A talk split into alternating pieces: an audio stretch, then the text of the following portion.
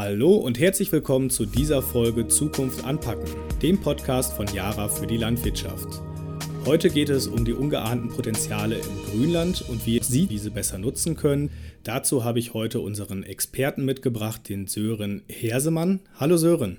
Hallo Marlo. Herzlich willkommen bei uns. Du bist bei Yara seit fünf Jahren Fachberater und im Bereich Nordwesten von Deutschland tätig. Warum hast du dich dazu entschieden, bei Yara anzufangen? Ja, wie es oft so ist ähm, in der Landwirtschaft, da bekommt man das Ganze schon mit in die Wiege gelegt. Ähm, ich komme selber vom Hof, ähm, habe dann äh, nach, dem, nach dem Abi eine landwirtschaftliche Lehre gemacht, habe dann in Osnabrück studiert, Bachelor, Master.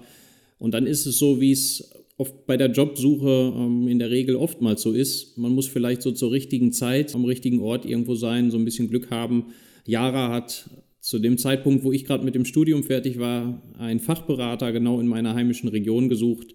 Und ja, so sind wir dann zusammengekommen, Yara und ich. Darf ich auch fragen, wenn du im Nordwesten unterwegs bist, wo kommst du her? Was hatten deine Eltern für einen Betrieb? Ich komme aus dem Kreis Minden-Lübbecke, Ostwestfalen, also quasi der nordöstliche Zipfel von NRW, von Niedersachsen umschlossen. Bin jetzt für Jara, für Westfalen, für komplett Niedersachsen und nördliches Hessen zuständig.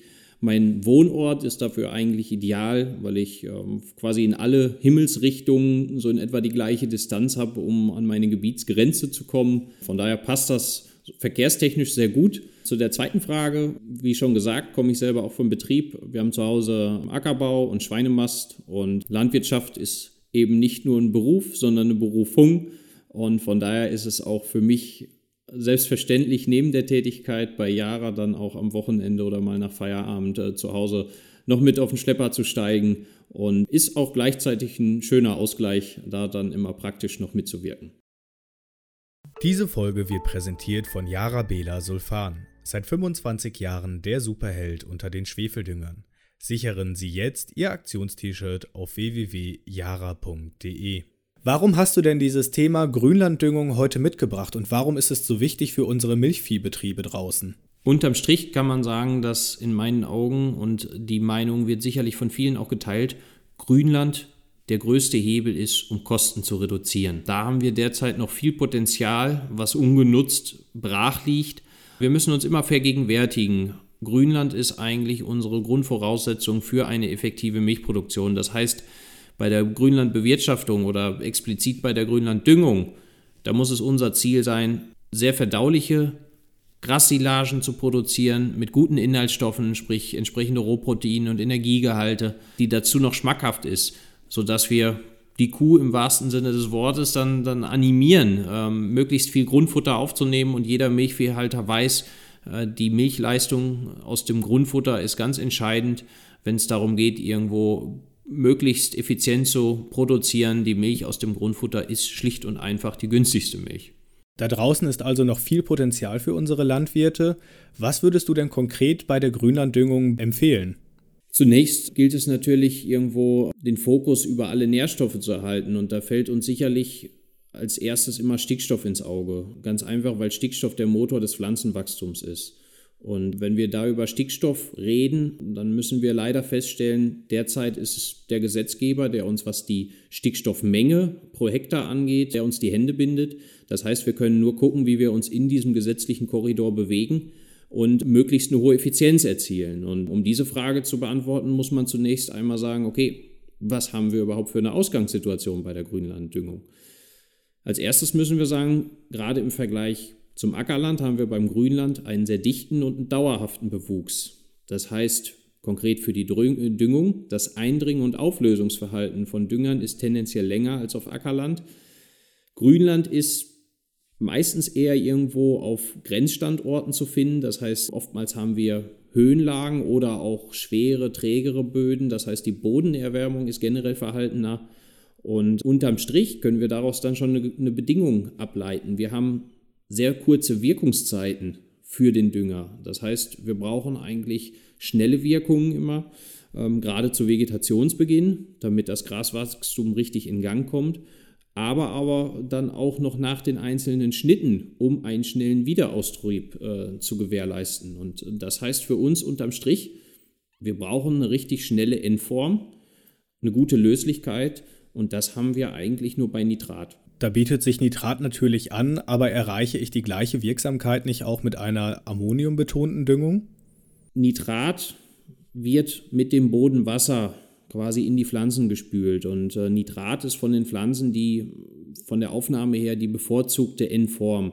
Ammonium ist im Boden nicht mobil. Das heißt, Ammonium muss durch die Pflanzen mittels Wurzelwachstum erschlossen werden. Das heißt, rein von der Menge her bekomme ich nicht so schnell so viel Stickstoff in die Pflanze mit Ammonium, wie es mit Nitrat möglich ist.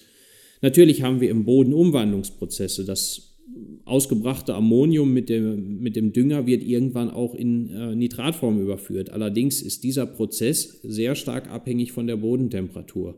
Wenn wir jetzt an die Andüngung zur Vegetationsbeginn denken und sagen, okay, wir haben vielleicht eine Bodentemperatur von 5 Grad, dann dauert diese Umwandlung von Ammonium zu Nitrat gut und gerne sechs Wochen. Das ist sehr, sehr viel Zeit, sehr viel Zeit, wo Wachstum schon erfolgen kann, was uns da dann verloren geht. Okay, das klingt ja relativ einfach für mich. Ich bringe jetzt einfach Nitrat aus und Stickstoff ist ja der Hauptmotor des Wachstums. Reicht das Ganze dann?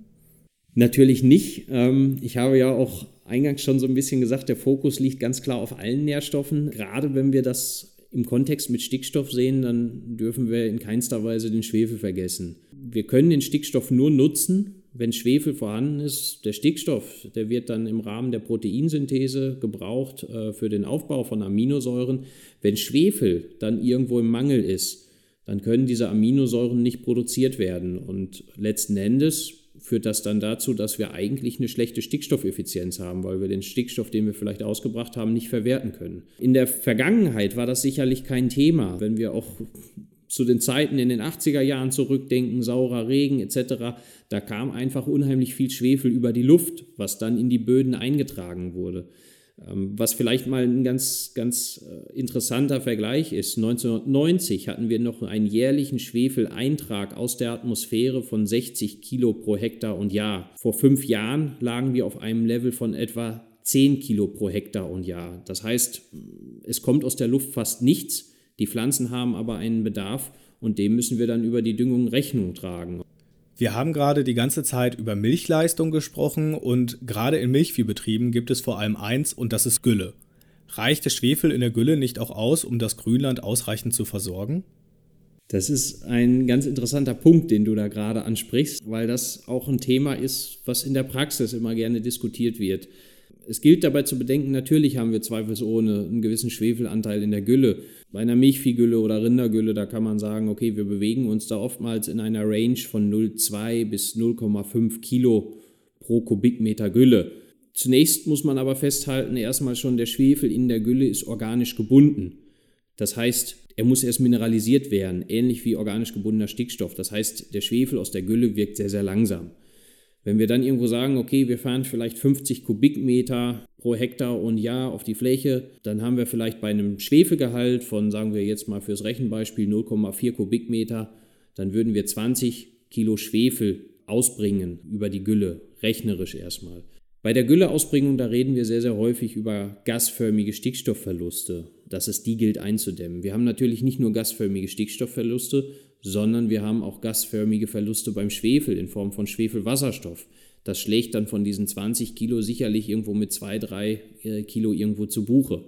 Das meiste an Schwefelwirkung, was wir von so nominell 20 Kilo irgendwo haben, das ist die Nachwirkung aus Folge äh, von äh, vorherigen Jahren, wo wir auch auf der gleichen Fläche schon Gülle gefahren haben. Das sind dann vielleicht irgendwo 6, 6 7 Kilo von 20 Kilo effektiv, wo vielleicht dann irgendwo 3, 4 Kilo in die Luft gehen, 16 Kilo noch überbleiben, da kann man sagen, von diesen Kubikmetern, da wirken vielleicht ein, zwei Kilo unmittelbar in dem Jahr. Natürlich kommt die Restwirkung dazu, aber unterm Strich würde ich sagen, wenn wir 50 Kubikmeter Gülle haben, das sind vielleicht irgendwo 7, 8 Kilo Schwefel, die da wirken. Also relativ gering.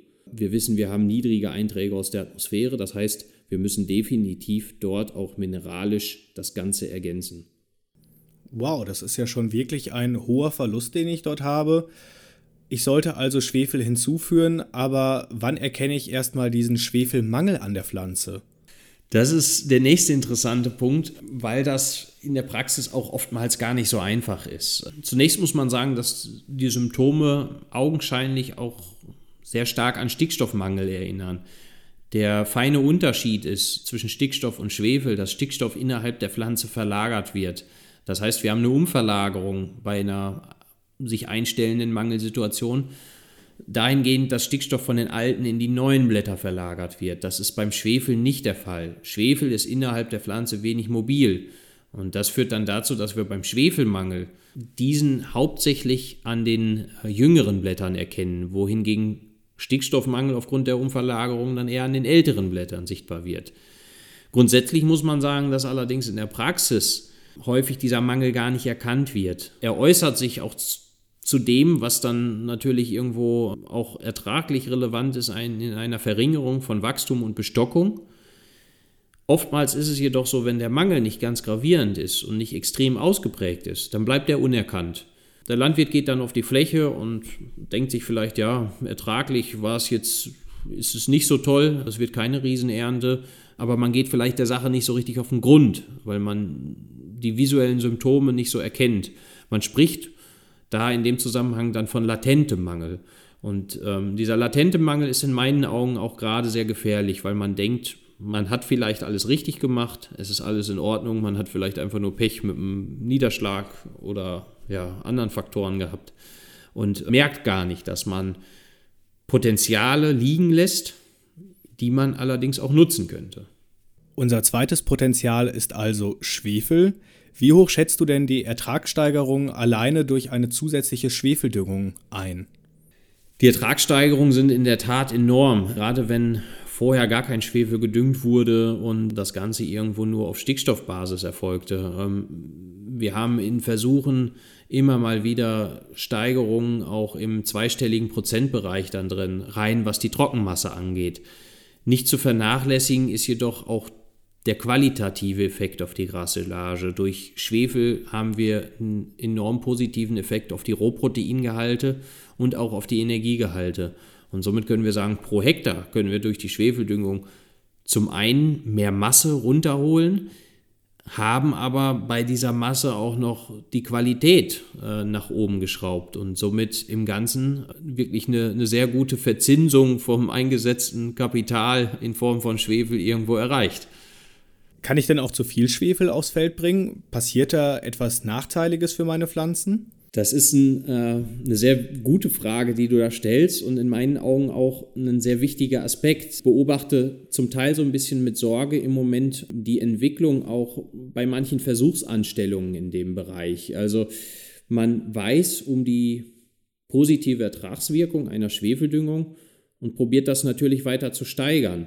Und dann sehe ich teilweise auch ja, Düngestrategien, wo man dann gerade zur ersten Gabe Schwefel ausbringt in einer hohen Größenordnung, dann reden wir von 60 oder teilweise 80 Kilogramm Schwefel und düngt dann ganz normal einfach mit dem Kalkammonsalpeter die Folgeschnitte weiter. Das führt dann allerdings dazu, dass wir natürlich vorne den ersten Schnitt sehr, sehr stark mit Schwefel versorgen. Und das ist, dann kann ein Fall entstehen, vor dem mittlerweile schon Tiermediziner oder auch Tierernährer warnen, wir können durch eine überzogene Schwefeldüngung zu hohe Sulfatgehalte im Futter produzieren. Und das kann dann nachteilige Wirkungen für die Tiergesundheit haben.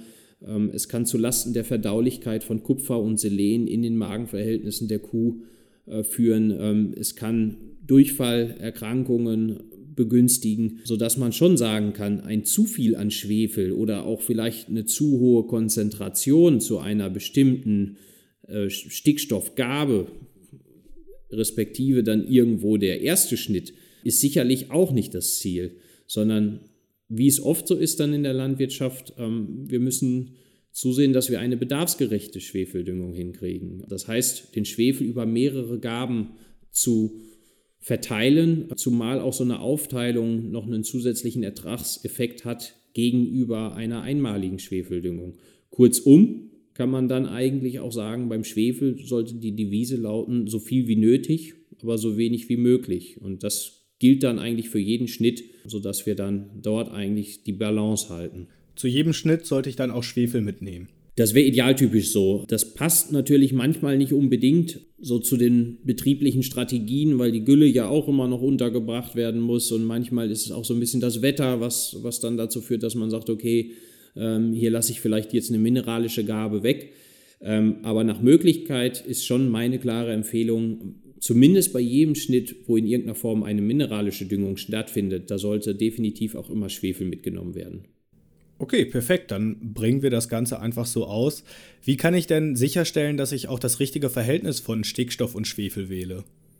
Letzten Endes lässt sich das am besten einfach über die Produktwahl steuern. Und bei uns aus dem Haus mit Jarabela Sulfan, da haben wir einen Dünger, wo das NS-Verhältnis für Grünland maßgeschneidert ist. Wir haben 24 Kilo Stickstoff, davon die Hälfte Nitrat, die Hälfte Ammonium und 6 Kilo reinen Schwefel. Das ist ein sehr gutes Verhältnis, weil wir dann nicht Gefahr laufen, dass wir auch irgendwo den Schwefel überkonzentrieren. Ich bin sonst jemand, der dann auch bedingt sicherlich durch den eigenen Background äh, vom landwirtschaftlichen Betrieb auch nicht immer alles unbedingt durch die Firmenbrille sieht. Und ich sage auch ganz klar, äh, es gibt oftmals auch Alternativen, die man sicherlich diskutieren kann oder je nach regionalen Gegebenheiten auch mal diskutieren muss. Beim Produkt Yarabela Sulfan, da sage ich allerdings ganz klar, im Grünland gibt es keine Alternative, weil es derzeit am äh, Markt keinen anderen NS-Dünger gibt, der diese beiden Eigenschaften, ein, eine schnelle Wirkung durch einen so hohen Nitratanteil und dann eben die Wirkungssicherheit auch bei Trockenheit, wo dieser Vorteil mit Schwefel gepaart ist. Und das macht Yarabela Sulfan für mich eigentlich dann, dann für den perfekten Grünlanddünger. Wir haben zudem neben dem Yarabela Sulfan auch noch ein extra Grünland-Update, was fürs Grünland eigentlich die absolut erste Wahl sein sollte, Yarabela Weisesulfan. Dort ist neben Stickstoff und Schwefel zusätzlich ein Selenanteil drin. Das Thema Selen ist nochmal, ähm, ja, ich sag mal, wirklich noch, noch eine Schublade für sich. Und äh, wer da Interesse dran hat, ähm, persönlich finde ich auch ein sehr spannendes, interessantes Thema, weil es halt auch ganzheitlich betrachtet werden muss vom Gras bis zur Tiergesundheit dann. Dem kann ich nur raten, bei uns einmal auch auf die Homepage zu gucken. Wir haben dort ähm, ein sehr interessantes Webinar, wo das ähm, eigentlich sehr gut und prägnant äh, näher vermittelt wird. Ich bin immer wieder erstaunt, was die Jahre-Experten mir erzählen und was ich dabei immer wieder Neues lerne. Vielen Dank erstmal für deine Einordnung. Ich verabschiede mich jetzt von dir, Sören. Danke, dass du heute unser Gast warst und etwas über dieses wichtige Thema erzählt hast. Ja, gerne. Es hat mir auch viel Spaß bereitet. Schön, dass auch Sie zugehört haben. Wenn Ihnen diese Folge gefallen hat, dann können Sie das Thema mit uns auf Facebook und Instagram diskutieren. Wir freuen uns, wenn Sie bei dem nächsten Podcast in 14 Tagen wieder mit dabei sind. Auf Wiedersehen. Ciao.